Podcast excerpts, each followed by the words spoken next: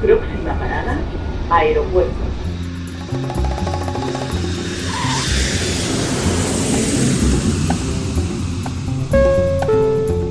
Salida del vuelo 948 con destino Aeropuerto Jazz Café. Debajo de sus asientos encontrarán un chaleco salvavidas. El vuelo 1230 con destino la... Aproximación como número 1 de por la izquierda rumbo 215 de Por su propio interés, rogamos mantengan su... Aeropuerto Jazz Café.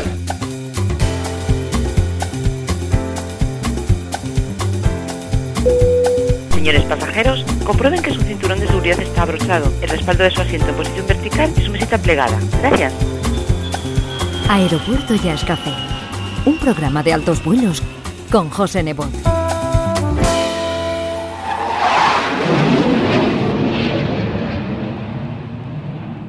Hola, bienvenidos al segundo y último capítulo de la charla que mantuvimos la semana pasada con el timplista gran canario Germán López. Hacía mucho tiempo que no hablábamos con él y como tenía tantas cosas que contarnos, tuvimos que dividir la entrevista en dos programas para poder también disfrutar de su música y de su timple en directo, que por cierto hoy vamos a escucharle haciendo una versión inédita a timple solo de uno de sus temas más conocidos para despedir el programa. Hoy conoceremos también detalles interesantes y anecdóticos sobre el trabajo con su último disco, que aunque está grabado, se encuentra todavía en proceso, debido a la pandemia que ha paralizado el mundo de la música. Hoy en Aeropuerto Jazz Café, Germán López.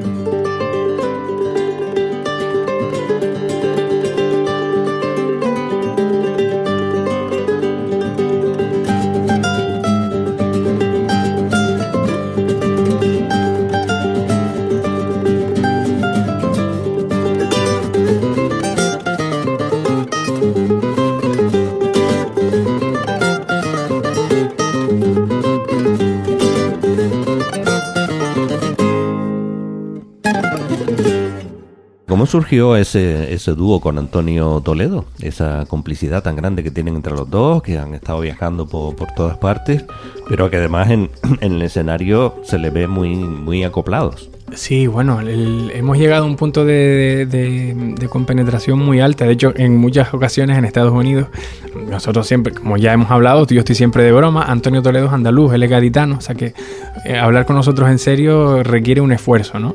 Y entonces yo siempre estoy con la broma de que él es, de que él es muy mayor y él de que yo soy muy joven, ¿no? Entonces a veces cuando lo presento digo que, que él nació allá por, ¿no? Y siempre estamos con esa coña. Y a veces nos han preguntado si somos hermanos. Dice, ¿ustedes son hermanos? ¿Son padre e hijo o algo? Digo, no, no, él es mi abuelo. y nosotros, nosotros tiramos de la broma. Dice, es que están tan compenetrados, es que de verdad parece que respiran igual. Pues mira, todo esto surgió como, como suele pasar en, en- en muchas ocasiones en la vida de casualidad. Yo acababa de grabar Silencio Roto, que fue el disco siguiente a Timplísimo, en el año 2009, el año siguiente de morir José Antonio, por eso me acuerdo. Eh, y ese disco se grabó a quinteto, había piano, batería, contrabajo, vientos y el timple. Pero a la hora de presentarlo, yo, de alguna manera estaba empezando todavía a moverme y el productor, amigo Andreas Pritbit, me dijo, oye, tienes que buscar la manera de, de tocar. Dice, tú ahora mismo lo que necesitas es tocar, tocar y tocar, tocar en bares, tocar en todos los sitios donde puedas para que vayas haciendo callo, ¿no? Para que vayas cogiendo tablas. Y claro, con un piano de cola, pues va a ser difícil porque hay muchos sitios donde no hay piano. ¿Qué te parece si montamos el proyecto con un guitarrista que es más fácil, ¿no? Para moverte. Y el guitarrista era Antonio Toledo. Estábamos tocando una semana en el Café Central, lo invitó un día a venir. De hecho, Antonio se presume y me, me restriega por la cara cada vez que pueda y dice, siéntete afortunado porque eres el primer músico al que voy a ver al Central. No, nunca he ido, solo voy al Central a tocar y a ti fui a verte, ¿no? Y, la verdad que fue algo muy especial porque yo sabía quién era ya y me encantaba. Y a partir de ahí, pues, pues surgió la posibilidad de empezar a trabajar juntos. Me acuerdo además que él se estudió el disco entero, lo adaptó a la guitarra. Entonces yo fui un fin de semana a Madrid, digo vamos, lo dejamos montado, lo dejamos ensayado y así cuando salga algún concierto pues ya no nos vemos con el apuro de, tener que ir a toda prisa para ensayar. Y cuando yo veo que este hombre coge el disco entero, con intros de piano y con, con- con todo lo, todos los arreglos que hay en el disco y lo toca con la guitarra, yo me quedé alucinado, ¿no? Y él dice, no, yo que estaba nervioso porque digo, ¿y si no le gusta? digo, Antonio, por favor, tú, te has escuchado, ¿no? Y así surgió, empezamos a tocar en ocasiones, pues tuvimos muchos conciertos por la península, a cuarteto, a trío, pero nunca a dúo. Lo que ocurrió fue que el- en el año 2014 me llamó José Manuel Budiño, un músico gallego, para invitarme a tocar el concierto de apertura de Womex, que es una feria que se hace internacional, una feria de World Music, y cada año se hace en una ciudad diferente del mundo. Ese año se hacía en Santiago de Compostela y él era el encargado de organizar el, pues un poco el concierto de bienvenida. Y quería contar conmigo. Dice, mira, hay músicos de todo el país, me gustaría contar contigo. Vas a tocar como unos 10, 12 minutos para que cada uno de los, participantes toque una parte de su música y después nos unimos todos juntos. Estaba Jorge Pardo, estaba Mercedes Peón, estaba Antonio Zambullo, había una mezcla, pues la verdad que muy, muy variopinta de todo lo que se podía hacer en el país. Entonces, claro, me planteo, digo, ahora voy a llamar a 5 o 6 músicos para 10 minutos. Vamos a tardar más en poner los micros para la percusión que lo que vamos a tardar en tocar. Y entonces le pedí el favor a Antonio. Digo, mira Antonio, estas son, esta, esta es la situación. Me harías el favor y vienes de Madrid arriba, tocamos y ya está. Dice, ah, pues vale. Con toda la inocencia del mundo, tal cual te lo estoy diciendo. Pues llegamos allí, tocamos, cada uno tenía su parte, nosotros tocamos los 10 minutos y cuando terminamos de tocar la gente se pone de pie. La gente era no era público, eran programadores de festivales, managers, gente de, de gobierno, es decir, gente del sector, ¿no? Y empieza la gente a aplaudir de pie y nos miramos y decimos, yo no entiendo nada, ¿qué, qué está pasando aquí? Y cuando llego esa noche al hotel, eh, recibo un mail de, de un señor y dice, bueno, yo te escribo de una oficina de Estados Unidos, nosotros estamos en, en California y te he escuchado esta noche y me gustaría que trabajáramos juntos y, que, y ofrecerte una gira por Estados Unidos. Y yo me, me- me- me reí, como me estoy riendo ahora, digo, esto, esto es de loco, esto no, esto no está pasando. Y así fue, así de sencillo. Al día siguiente nos tomamos un café y cuando ya empezamos a, valorar, digo, no, mira que tengo la banda, tengo... dice, no, no, no, no, yo quiero lo que escuché. Yo escuché a ustedes dos y quiero ofrecerles algo a ustedes dos. Y así arrancamos. Hicimos la primera gira en Estados Unidos y eso ha dado pie a todo lo demás. En, en esa primera gira en Estados Unidos era donde, donde estuvieron algunos programadores chinos que fueron los que después nos llevaron allí en el año siguiente. A su vez en esa gira están los que dieron lugar al disco que hicimos y así. Eso fue de alguna manera pues entrar en una rueda de casualidad, ¿no? De hecho muchas veces alguien nos pregunta, dice, oye, pero ¿cómo lo hicieron para hacerlo nosotros? Digo, nosotros no hemos hecho nada mm, conscientemente, es decir, esto no forma parte de una estrategia. Nosotros fuimos allí, tocamos, funcionó, mm, la gente se emocionó con aquello y ha dado pie a que toquemos, ¿no? Y así con todas las demás cosas que hemos hecho. Qué maravilla. Y claro, cuando, cuando empiezas a tocar, en aquella primera gira fueron como 22 conciertos, y hemos hecho juntos ya como más de 100 conciertos. Entonces ya llega un punto donde no es que toques de memoria, pero ya él sabe muy bien para dónde voy a ir yo, yo sé para dónde puede ir él. Y eso es lo que nos gusta, ¿no? Somos como dos niños pequeños. A mí me gusta mucho como ya dije antes, tengo, tengo dos, dos, niños, son pequeños, y me encanta observarles cuando juegan y cuando están haciendo cosas, ¿no? Cuando están en su mundo. Pues nosotros dos somos iguales. Y me, he dado cuenta de que es que no hemos perdido, al menos en el escenario no perdemos eso. Estamos tocando y nos, sumergimos en la música y no sabemos lo que va a pasar. Te lo digo de corazón. Hay gente que no se lo cree cuando les digo esto. Digo, nosotros empezamos y a ver para dónde nos lleva, ¿no? Y empezamos a improvisar, a veces improvisamos los dos a la vez y, y mientras estamos tocando no sabemos lo que va a ocurrir 10 segundos más tarde. Y eso es apasionante, ¿no? Porque cada día es distinto, cada concierto es distinto. Entonces, cuando vemos que eso lo resolvemos bien, la, la, mirada de complicidad y la risa que nos da es como, yo, qué guay lo que, no, lo que acabamos de hacer, pero estamos sorprendidos nosotros en primer lugar, ¿no? Entonces, quizás eso llega a la gente y de ahí la, el entusiasmo que muchas veces se produce por parte del público, ¿no? Pero te, te, doy mi palabra de que nosotros somos los primeros sorprendidos de todo eso, ¿no? Estamos ahí como, yo, que, que yachi, ¿no? Hombre, dos creativos juntos que se entienden. De todas formas, ha servido también para que tú haya momentos en los que le hayas dado un puntito de flamenco al timple o me equivoco. Sí, el, ya en, en el disco posterior a Silencio Roto, de raíz, ahí trato de hacer un, ya una, un acercamiento al flamenco. Es una música que desde que la descubro hace muchísimos años, pues, pues encanta. De hecho, el primer tema de mi primer disco, el primer tema de, de Timplísimo, Aire del Sur, ya gira un poco con esa influencia, ¿no? A partir de ahí, pues empiezo a estudiarlo. Eh, me hice un, curso de, cajón flamenco, por ejemplo, para ver cómo era eso de los palos, de cómo moverme con ellos, tocando el cajón, y fue súper interesante. Eh, y te vas pues, bueno, pues un poco impregnando ¿no? de, de, esa esencia y de esa, de esa musicalidad.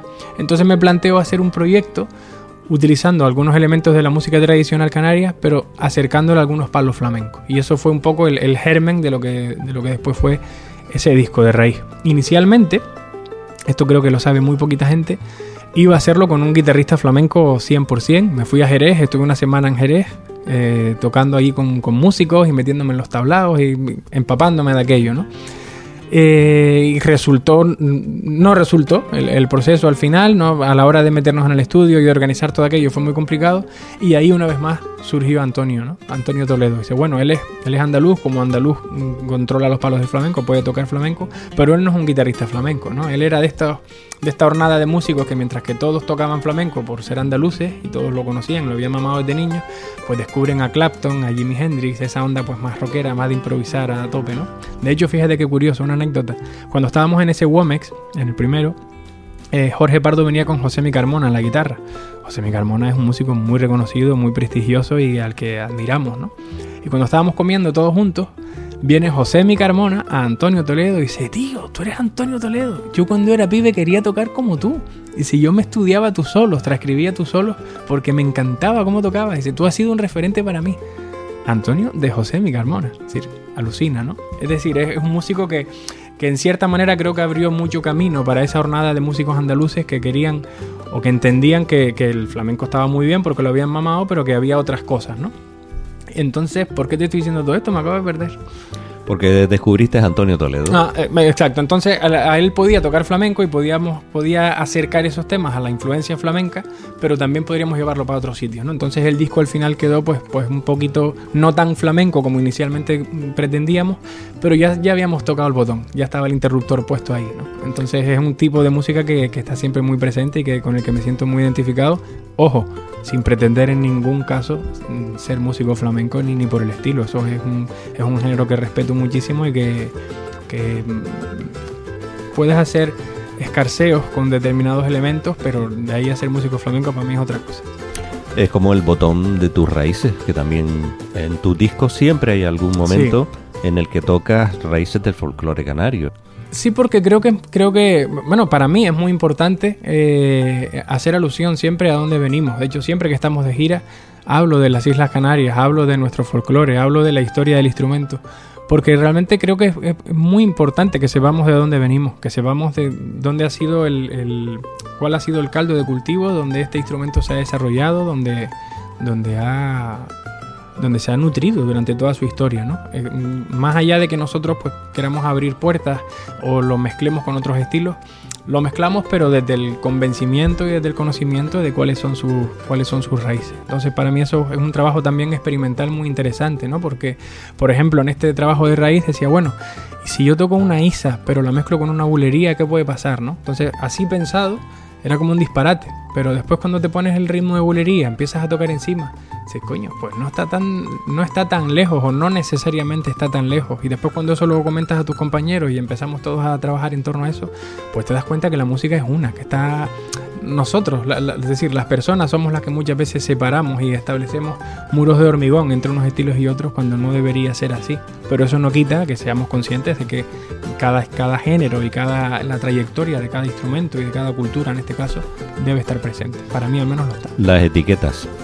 Sí. Siempre pasa eso. Es como cuando nos preguntan, ah, ¿te gusta el jazz? Pues yo no lo entiendo. Y mi respuesta es que yo tampoco lo entiendo. Yo no soy músico. La música o la sientes o no la sientes, ¿no? ¿Te gusta o no te gusta? Hmm. Eso es lo importante.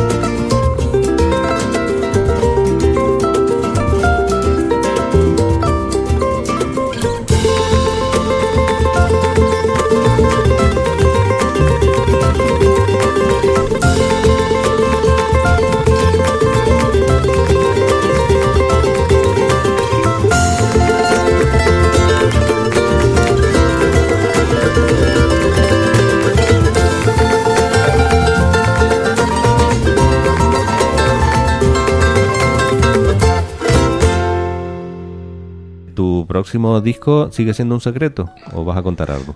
Bueno, es un secreto en cuanto a que todavía no, no lo he visto físicamente, pero ya sé toda la música que hay en él y, y sobre todo estoy...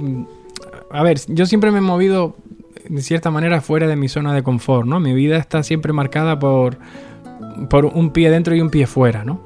Fuera me refiero a, a- a ver a ver para dónde va esto, ¿no? A ver qué puedo hacer, a ver qué se me ocurre, a, ver qué genera esta conexión con este músico que acabo de conocer. Pero en esta línea, eh, ya el, el- el fruto de todas estas giras, al final está todo conectado, ¿verdad? En una de estas giras entramos en contacto con, con un productor, que productor de Los Ángeles, muy prestigioso. Yo no yo digo, ¿y esto ahora? Dice, bueno, pues él ha- eh, te ha escuchado, le ha llamado la atención el timple, le ha llamado la atención tu música y, quiere escucharte en directo porque le gustaría trabajar contigo. Pero quiere escucharte en directo. Porque él, como buen productor, sabe que los discos se pueden mentir todo lo que tú quieras. No, no quiere, quiere ver qué es lo que ocurre en un concierto tuyo. Pues yo mm, no sé si hay alguien escuchándonos ahora mismo, pero casi me cago por las patas por abajo. Digo, ¿cómo que? Y entonces tocamos, fíjate qué casualidad, fue justo el último concierto que hicimos antes de ir a China. Esta gira que te dije que hicimos primero en Estados Unidos, después a China, era en Seattle. Él vive en Los Ángeles. Dice, no, no, él va a venir al concierto. Dice, pero va a venir de Los Ángeles aquí, como quien va de, de Barsequillo a Telde, ¿no? Dice, sí, sí, él va a venir de Los Ángeles aquí pa- para escucharte. Y después hablamos si le gusta. Pues el hombre vino de Los Ángeles, vino al concierto. Justo antes de salir, viene a saludarnos, que, lo que fue nefasto, porque ya yo salí hecho un flan por ahí para afuera. Y, ocurrió algo que, que me lo llevo a la tumba y bueno, y, y que me, me alegra poder compartir ahora mismo con, contigo aquí. Y es que cuando termina el concierto, nos vamos a, nos vamos a tomar algo. Vamos a un concierto de Arturo Sandoval, que él, ha sido productor de Arturo Sandoval, muchos de sus discos. Dice, casualmente Arturo está tocando aquí en Seattle, vamos a escucharlo. Y después ya hablamos un rato. Conocemos a Arturo, nos vamos a tomar algo y yo tenía la necesidad de, preguntarle. Yo soy muy ingenuo, muy sanaca, como decimos aquí. Soy bastante, bastante simplón, no, no, no lo oculto. Entonces le dije, mira, yo tengo que hacerle usted una pregunta. Dije, mire, usted es, millonario, es un músico muy prestigioso, él ha producido a Alejandro Sanz, a Gloria Estefan, a Stevie Wonder, a Arturo Sandoval, eh, infinidad de, estrellas. Fue, por ejemplo, el, músico que organizó el concierto de despedida de Obama a la Casa Blanca, es decir, está en, la cima. Digo, ¿por qué un productor como usted querría trabajar con un músico como yo? Que soy un, un don nadie, usted no sabe dónde están las Islas Canarias, no conoce el timple y no tiene ni idea. ¿Por qué? Necesito que me responda esto porque no, no puedo vivir yo con esto. Y me, me dejó planchado porque me dice, ¿sabes por qué? Dice, por un tema que escuché en el concierto. No necesito más. Y fue justamente Luz el que toqué antes. Dice, cuando escuché ese tema, digo, ya está. Yo no necesito más para, para trabajar contigo. Dice, me parece que es un reto interesante a ver qué somos capaces de hacer juntos con, con el instrumento y con tu música, con la visión que yo pueda darte eh, ajena a tu, a tu trayectoria. ¿eh? Dice, puede ser, puede ser interesante, vamos a ver qué ocurre. Y así empezó todo. Y tú volando. Y yo volando, claro, yo de ese momento me, me quedé alucinado, ¿no? Entonces, a partir de ahí empezó una relación muy bonita, muy complicada también, porque, claro, es una persona muy ocupada y dar con él a veces cuesta, y no dar con él, sino, sino encontrar un espacio donde estemos los dos concentrados para trabajar, pero ha sido tremendamente satisfactorio porque es un músico, imagínate, ¿no? Él fue... mm, fue músico de, de Ella Fitzgerald, tocó con Ella Fitzgerald, tocó con Frank Sinatra, tocó con, con Count Basie en la, en la Big Band de Count Basie. Es decir, eh, es, un, es un señor músico, ¿no? Palabras mayores. Sí, entonces tener una conversación con él y hablar de, de música con él, pues tiene una perspectiva y una y una no sé, un bagaje tan grande que, que es un privilegio enorme, ¿no? Estar en una conversación con él. Y a partir de ahí pues empezamos a hablar, oye, ¿qué te gustaría hacer? Le hice una lista de como de 20 o 30 temas de, de- que a mí me gustaban para que él intuyera pues más o menos cuáles eran mis gustos, cuáles eran mis influencias, un poco para para tratar de conectar nuestros mundos, ¿no? Porque vivimos en sitios muy alejados, culturas diferentes. Él, él trabaja un tipo de música que a lo mejor no es la que yo suelo trabajar. Y entonces todo ese proceso para mí es apasionante, ¿no? De ver cómo vamos llegando hasta el punto, hasta que ya un día quedamos en Los Ángeles, aprovechamos otra gira, yo fui a su casa y ahí dimos con el punto. Y fue un momento muy feliz, ¿no? Cuando los dos decimos, ya tenemos claro qué disco tenemos que hacer. ¿no? Porque esa era mi gran duda. Digo, es que no sé, me gustan tantas cosas, me siento tan identificado con tantas cosas, con tantos con tantos estilos diferentes y me gustaría hacer tantas cosas que nunca sé cuál es el siguiente paso. Siempre tengo esa duda de, soy, soy un indeciso patológico, ¿no? No sé, digo, y, ay, y podría hacer esto, ay, pero también podría hacer lo otro, ay, pero... Entonces necesito, para mí la figura del productor es fundamental, alguien que diga, tranquilo, vamos a hacer esto ahora y después haremos lo otro. Vamos a ir al golpito, ¿no? Entonces, yo estoy siempre como a tope de revoluciones, ¿no? Entonces, me vino muy bien esa, ese punto de, empezar a escuchar música. Le puse varios ejemplos, varios vídeos de grupos. Digo, mira, a mí me gusta esto, a mí me gusta el flamenco, me gusta la música así vivida, espontánea. Eh, y sabes, con esa emoción de que el flamenco lo resume muy bien, ¿no? Yo tengo la sensación, no sé si a ti te ocurre, que cuando estás escuchando a músicos flamencos, se joder, ahí, ahí hay una verdad muy grande, ¿no? Pasión. Pasión. Eso es lo que yo, lo que yo necesito. Y le puse varios vídeos y dice, ya sé qué es lo que tenemos que hacer. Y me hizo una pregunta que cambió mi vida. Me dijo, bueno, ¿y quiénes son los músicos ideales para ti, para hacer esta música que está en tu cabeza? Y yo le dije, bueno, a mí me da muchísima vergüenza responder a esa pregunta porque los músicos ideales se puede usted imaginar quiénes son. Y dice, no, no, no, estamos en confianza. Y le dije quiénes eran. Imagínate. Y dice, bueno, pues vamos a llamarlos. Digo, ¿cómo? Digo, no, no puede ser, no podemos llamar a esos tipos, esos son mis ídolos, yo los llevo escuchando desde, desde pequeño, no, no. Dice, ¿cómo que no? Dice, esto es música. Dice, mira, vamos a hacer una cosa. Dice, lo vas a llamar tú, además. Me dijo él a mí. Digo, ¿cómo que lo voy a llamar yo? Yo no los conozco. Dice, vamos a ver, si lo llamo yo productor de Los Ángeles, el mensaje no llega. Dice, tienes que llamarlos tú. Búscate la vida para localizarlos. Les hablas de tu música, les hablas de tu proyecto, les hablas de tu ilusión. Y si, si eso a ellos les convence, estarán en el disco. Y si no, no. Así de sencillo. Y digo, pues vale. Pues empecé a buscar a muchos de ellos por Facebook. Les, les envié mensaje privado por Facebook. A través de conocidos. Oye, tú podrías conseguir el teléfono no sé quién. Los llamé a todos y todos me dijeron que sí. Fue asombroso. Me dijeron, sí, musiquita nueva. Jorge Pardo, por ejemplo, lo llamo. Y dice, yo Germán, qué bueno, música nueva, claro que sí, venga, vamos a meternos en el estudio a ver, a ver, a ver qué somos capaces de hacer.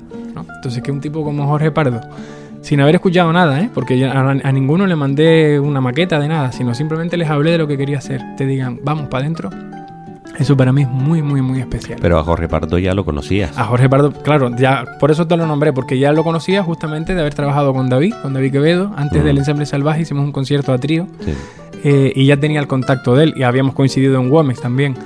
Entonces, pues, pues que, que, una, que, un músico así te diga que sí con los ojos cerrados, pues es algo súper valioso, ¿no? Entonces, pues junté a una camarilla que, que, de todos estos músicos que te estoy diciendo y cuando me veo en Madrid en el estudio ya con todos ellos juntos, y ahí ya empecé a pellizcarme. Digo, no, no, no, esto no está pasando. ¿no? Porque una cosa es un mensaje suelto, un WhatsApp o una llamada, pero cuando ya los ves allí, dice, no, no, que están aquí y que están grabando para tu música. Y en el mismo estudio el productor dice, bueno, dile, recuerdo por ejemplo grabando José Mi Carmona. Dice, dile lo que quieres que haga. Digo, ¿cómo le voy a decir yo a José Mi Carmona lo que tiene que hacer? Dice, claro. Dice, no, pero tú, el productor eres tú. Dice, no, no, no, no. Dice, vale, el productor soy yo. Pero es que esta música es tuya. Tú llevas pensando en esta música cinco años de tu vida. Tú, tú tienes un conocimiento de, de, lo que quieres, de lo que sueñas, que te gustaría que sonara ahí, que no puedo tener yo. Cuéntaselo, para que él lo sepa y después que él haga lo que tenga que hacer. Por eso hemos contado con él. Entonces cuando te ves ahí en el estudio con, con este nivel de, de, implicación y de emoción es, es asombroso. Sí, pero lo, lo, que me estás contando, la labor que ha hecho el productor de darte esa mano libre, sí. eh, dejar que el disco sea absolutamente una creación tuya. Sí, sí, eso ha sido una sorpresa para mí, ¿no? Porque hay muchas maneras de producir y, de hecho además en, en Los Ángeles se, se, estila mucho, ¿no? Ese, ese, ese producto pues muy muy empaquetado, ¿no? De, todo muy previsible. En este caso el productor ha sido muy de dejar hacer. Dice, no, no, no, no, la música es tuya. Dice, yo lo único que tengo que hacer es coger tu pensamiento e intentar llevarlo al, al, mejor puerto posible. Dice, pero es tu música. Dice, el que va a salir en la foto del disco eres tú. Todo lo que suena aquí, tú tienes que estar orgulloso de eso. Por mucho que yo te diga que está muy bien, si tú no estás orgulloso de eso, no puedes estar porque tú tienes... Es tu música encima son composiciones originales, ¿no? El, el, tema, el disco tiene, creo que tiene 14 temas, pues 13 son composiciones mías, menos una. Entonces, eh, por eso te decía que, que, se ha establecido una relación muy bonita, ¿no? Después ya, ya entras en lo personal. Cuando estuve grabando en, en, Los Ángeles, me quedé en su casa, convivimos juntos durante una semana. Eh, además, el estudio lo tiene debajo de su casa. Y, y era eso, levantarnos, desayunar y al, al, estudio a trabajar, ¿no? Y así todo el tiempo. Y entonces son esas cosas que tú dices, Dios, qué, qué suerte, ¿no? Qué suerte la mía de vivir este tipo de cosas. Dime un nombre. Pues mira, eh, te, bueno, te puedo decir mm, todo si quieres. ¿Sí? Sí, mira, en el disco está de la banda así más, más flamenca, está Antonio Serrano, en la armónica, está Jorge Pardo, está el Piraña en la percusión, está Sergio Martínez, está tocando ahora mismo con Aldi Meola, está en el grupo de él y ha grabado con, con Paul Simon muchas veces. Está eh, Valentín Iturat en la batería. Está Augusto Báez de Tenerife. Mm. Fuimos para allá, fuimos grabando los dos juntos. Fue, vamos, Que- genial. Que, vive aquí ahora. Sí, vive aquí ahora. eh, y él es el pianista del grupo. Y ahí se hizo una, una tanda grande en, en Madrid. Se me está quedando alguien atrás, pero ah, y Alain Pérez en el bajo. Alain. Alain, que fue que, pff, asombroso. Otro fenómeno. Asombroso. Cuando entró Alain por ahí para adentro, me quedé, me quedé, es decir, cuando, cuando ves cómo la música empieza a transformarse a raíz de que él va metiendo su instrumento y su concepto, fue asombroso. Yo recuerdo a Alain de cuando estuvo aquí con Jerry González en, en el Cuasquías Ajá. y tuvimos oportunidad de tener Sí, una conversación. con Caramelo ¿no? estuvo también. Con Caramelo también. Sí, ahí fue donde yo lo conocí con Caramelo. Ujú. Eh, está Víctor Merlo también Ujú. en el contrabajo. Está Andreas Pritvich, está An- Antonio Toledo, por supuesto. Yo creo que Andreas y Antonio estén en el disco. Son dos, dos personajes mm, fundamentales para, para mi vida musical y, personal, casi, ¿no? Eh, entonces yo sentía que ellos debían estar ahí. Eh, está José Mi Carmona. ¿Quién más? Después hay un, músico africano que se llama Abubakar Sila, que mm, está, trabajando mucho allá en- ahora mismo en Península, con muchos proyectos de música africana. En diferentes instrumentos de, de percusión africana, el balafón, la cora y demás. Y después esa- ese grueso, digamos, pues nos lo llevamos a Los Ángeles, allí grabo yo los timples y en Los Ángeles se añade otra serie de músicos. Ahí está Carlitos del Puerto, no sé si sabes quién es, el, el actual contrabajista de Chick Corea. Está Cheche Alara, que en, en los pianos y arregla uno de los temas. Shelly Berg es arreglista de otro de los temas. Cheche Alara eh, ahora mismo está muy trabajando mucho con Natalia Lafourcade, por ejemplo. Está muy metido en, creo que fue el, director musical de los Grammys Latinos de esta última, de esta última edición. Grabó después Sekou Keita en Londres, grabó Lila Downs en México, grabó Tim Reese, el saxo de los Rollings, grabó... mm, nunca me acuerdo un percusionista en Miami, no me acuerdo su nombre, pero es, muy significativo en Miami. Vino de la mano de, Lila Downs. Está Jamie Haddad, también percusionista de Paul Simon. Está el propio Greg Phil en la batería, el propio productor. O sea, que tiene otro Eh, ensemble ahí en tus manos. Sí, sí, allá se montó prácticamente otra banda, ¿no? Entonces la idea era conjugar esos, esos dos lenguajes y esos dos mundos. Y, y claro, es, es asombroso, ¿no? Cuando ves el, el resultado, porque además el, el productor es sobre todo un apasionado del sonido. Y a mí lo que me gusta es estar en el estudio y me hacía muchas preguntas de cómo, cómo había grabado el timple. Estuvo en contacto con el ingeniero de sonido de mis discos anteriores a ver qué micros usaba, dónde los colocaba. Y era, era un apasionado de eso, ¿no? Dice, vamos a grabar el timple, a ver, ahora voy a cambiar de micro. Y después varias anécdotas muy divertidas. El primer día, por ejemplo, cuando llego me estoy tomando, estoy tomando un café con él al principio del todo, ¿no? Y dice, bueno, ¿sabes quién estuvo sentado ahí en, esa, en ese sillón? Y digo, ¿quién? Dice, Ray Charles, estuvo ahí. Digo, coño, tío, no me digas. Dice ahí mismo. Y de hecho al lado tienen un disco de él firmado. Y cuando empezamos a grabar, dice, oye, yo he pensado que podría estar bien este micro para el timple, no sé qué te parece. Yo no entiendo nada de eso. Digo, no sé, si, si a ti te gusta, yo encantado. Dice, bueno, Santana ha grabado varios discos de él con este micro, pero no sé, a lo mejor a ti no te convence. ¿no?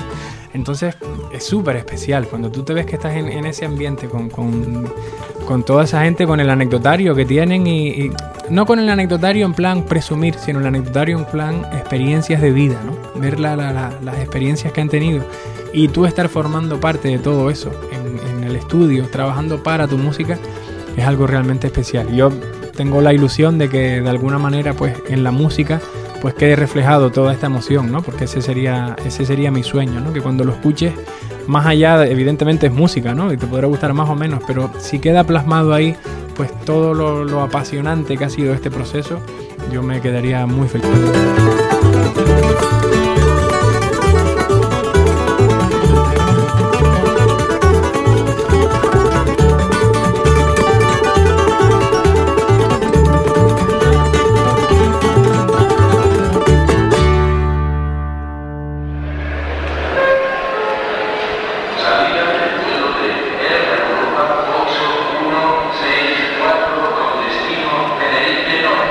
Aeropuerto Jazz Café.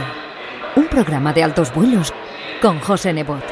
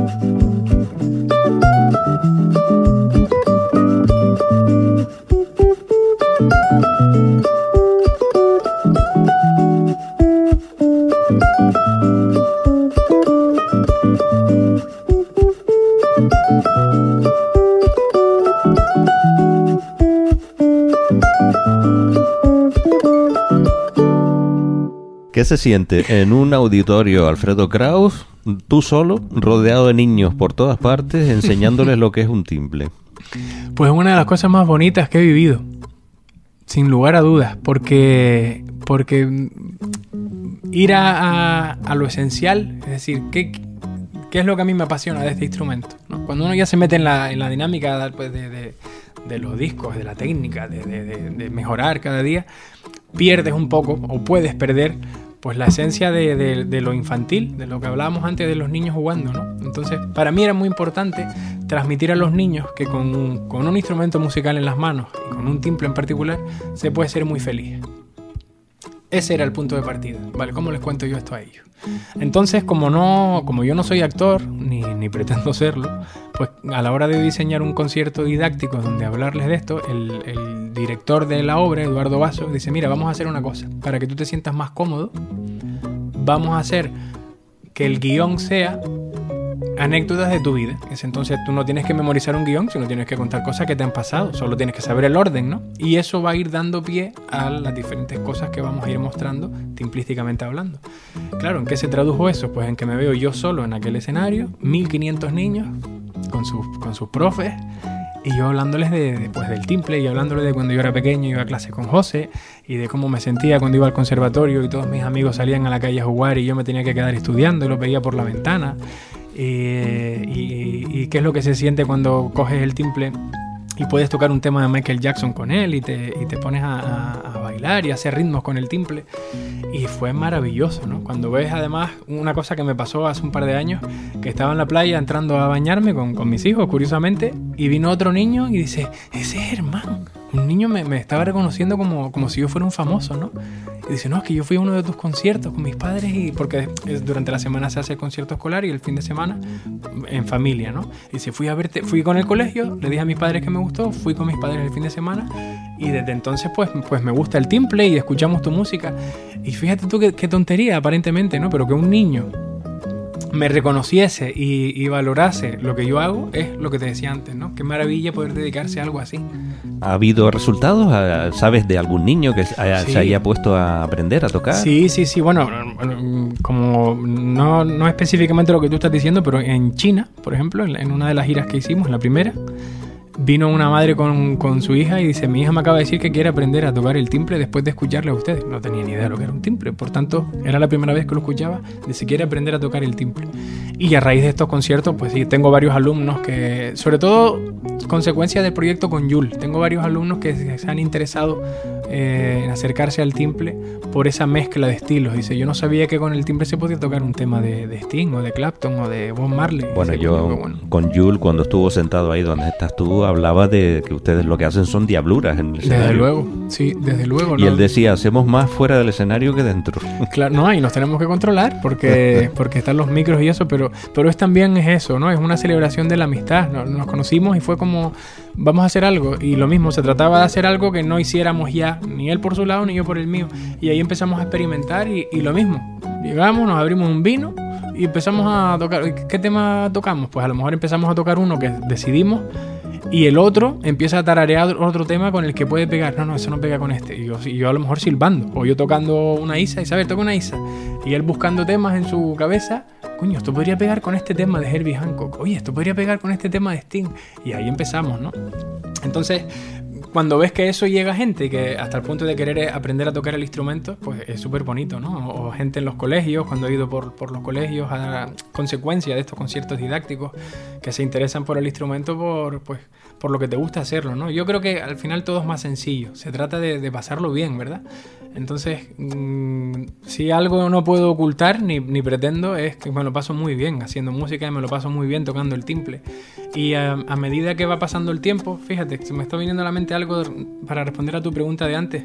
Algo que quizás he aprendido en estos 10 años es a perdonarme, ¿no? Cuando uno eh, está empezando, tienes quizás demasiado presente lo nefasto que puede ser equivocarte. Entonces, cuando ya empiezas a improvisar y te das cuenta que al final eso da igual, dice, mira, yo estoy, yo puedo estar hablando contigo ahora y trabarme en una palabra, me equivoco, y bueno, pues la rectifico o busco otra para, para expresar la idea.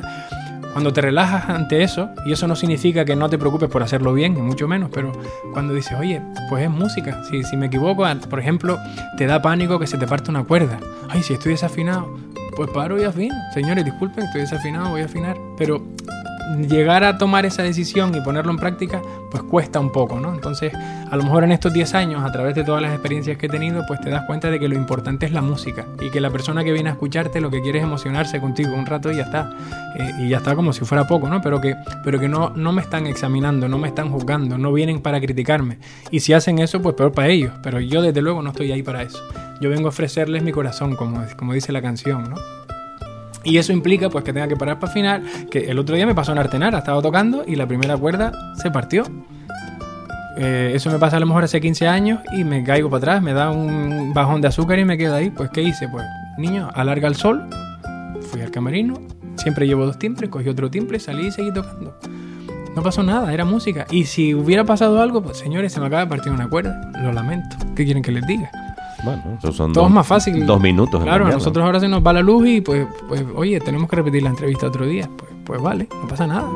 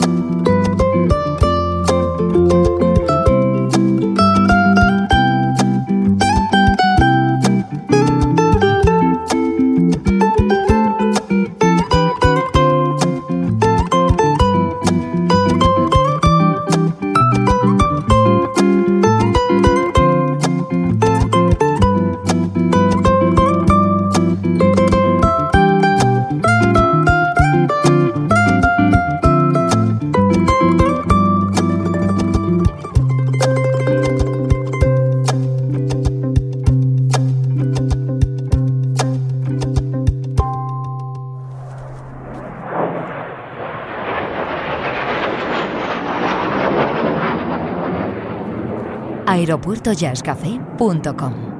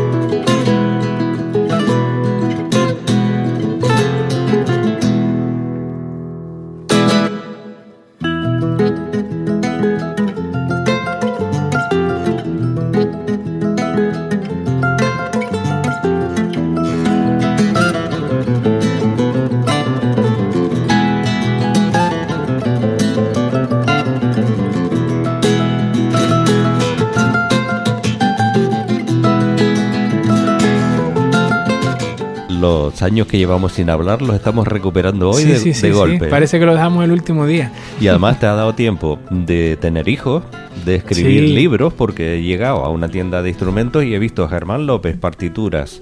Sí, la verdad que, que me, me gusta mucho trabajar porque, porque me siento muy vinculado a todo lo que hago, ¿no? no es una manera de, oye, pues eso, tengo alumnos, ¿de qué manera los puedo ayudar? ¿De qué manera puedo, puedo contribuir a que ellos descubran cosas? Pues venga, pues me voy a poner a escribir algunas partituras pensando en ellos. Después ya vas, vas al siguiente paso, coño, pues ya que tengo 10 partituras hechas, las voy a recopilar, hago un librito y así está mejor, mejor presentado, más ordenado y demás. Y así con todo. El proyecto didáctico fue así. Yo daba clase en secundaria, me, regalé un año, digo, voy a ver qué pasa si un año solo me dedico a ser músico, ¿no? A ver si, si soy capaz de hacerlo. Y como tenía las mañanas libres, digo, pues, pues me gustaría hacer un proyecto para transmitir a los más pequeños lo que me apasiona a mí este instrumento. Porque cuando yo estaba en clase, otra vez me estoy enrollando, mm, yo le preguntaba a mis alumnos, ¿ustedes saben quién es Antonio Ramos? ¿Saben lo que es un timple? Y el 90% me decía, va, son un aburrimiento, profe, eso le gusta a mi abuelo, lo que ponen ahí en la tele, entenderete, pero a mí no me gusta eso.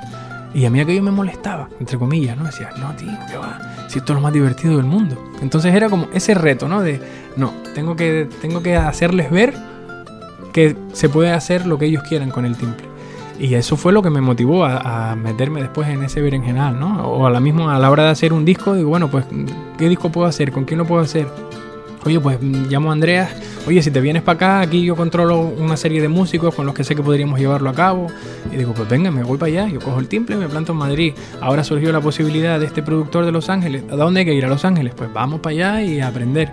¿Que no sale bien? Bueno, pues eh, habré invertido un par de meses de mi vida y muchísimo dinero de mis ahorros en esto, pero, pero lo habré intentado. Ahora, si sale bien, la satisfacción va a ser enorme y creo que como solo tenemos una vida, debe merecernos la pena, ¿no? Y, cuando miremos para atrás, decir, coño, qué guay, me siento orgulloso de, de los pasos que he dado.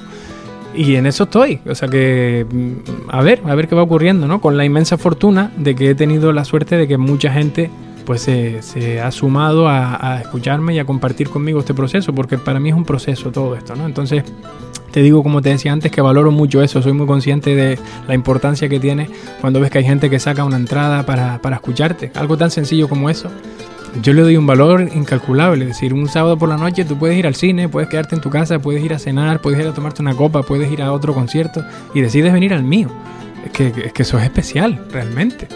Especial porque tú eres especial. Bueno, según se mire. Vamos terminando, Germán. Perfecto. Hablemos de agenda.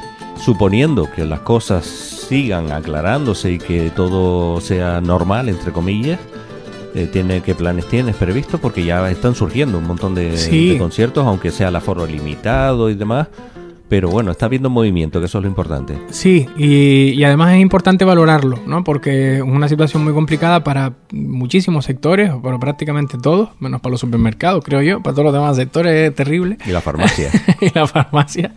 Entonces que haya instituciones, bueno, como lo que hemos visto recientemente, o estamos viendo de- del Ayuntamiento de Las Palmas de Gran Canaria, o lo que hizo el, el Cabildo con el Canarión, iniciativas de tratar de mantener vivo el sector, eh, creo que hay que valorar muchísimo eso, ¿no? Porque dos no pelean si uno no quiere. Y por mucho que yo quiera hacer conciertos, si no se articulan y no existen los medios para llevarlo a cabo, no se puede hacer. Así que en primer lugar, quiero dar las gracias a todas esas iniciativas. A partir de ahí, pues bueno, eh, ha habido mucho meneo en torno al Día de Canarias, muchos conciertos en streaming, muchos conciertos a través de, las- de las redes sociales. Ahora tenemos el, el próximo mes de julio, Yuli y yo tenemos un concierto en el patio del Cuyá, en, en las afueras del teatro. Eh, para verano hay un, par de cositas, mm, no son muchas, pero hay un par de cositas que están manteniendo un poco la, la llama encendida y, y la idea es a partir de septiembre pues tratar de buscar otra vez un poquito más de normalidad y a empezar a, a hacer conciertos, movernos por las islas, pero muy poco a poco. Antes del, justo cuando empezó el confinamiento, se vio cancelada una gira que yo tenía prevista en Estados Unidos. Posiblemente se pueda recuperar para el mismo periodo del año que viene, en torno a marzo del año que viene. Y después, bueno, pues toda mi ilusión está puesta ahora mismo en el disco, ¿no? Estamos en, también con todo parado. En Estados Unidos la cosa sabemos cómo está, pero bueno, en la medida en la que todo vaya volviendo a la normalidad, pues confiando en que, en que eso pueda ya ir cerrándose para poder marcarnos una fecha de, lanzamiento del álbum y empezar a, hacer conciertos, a preparar una bandita y a preparar todo, todo lo que supone el lanzamiento de un nuevo disco. Ujú. Desde luego quieto no vas a estar porque conociéndote un poquito. No me sale. Eh, ayer, No- no el, sábado vi a un amigo y dice, creo que eres el músico que más ha trabajado en el confinamiento. Y digo, mira, digo, yo no, yo no he parado, pero porque he decidido no parar, ¿no? Es que, es que me gusta lo que hago. Yo no puedo sentarme, yo no puedo levantarme y ponerme a ver la tele hasta el mediodía. ¿Qué va?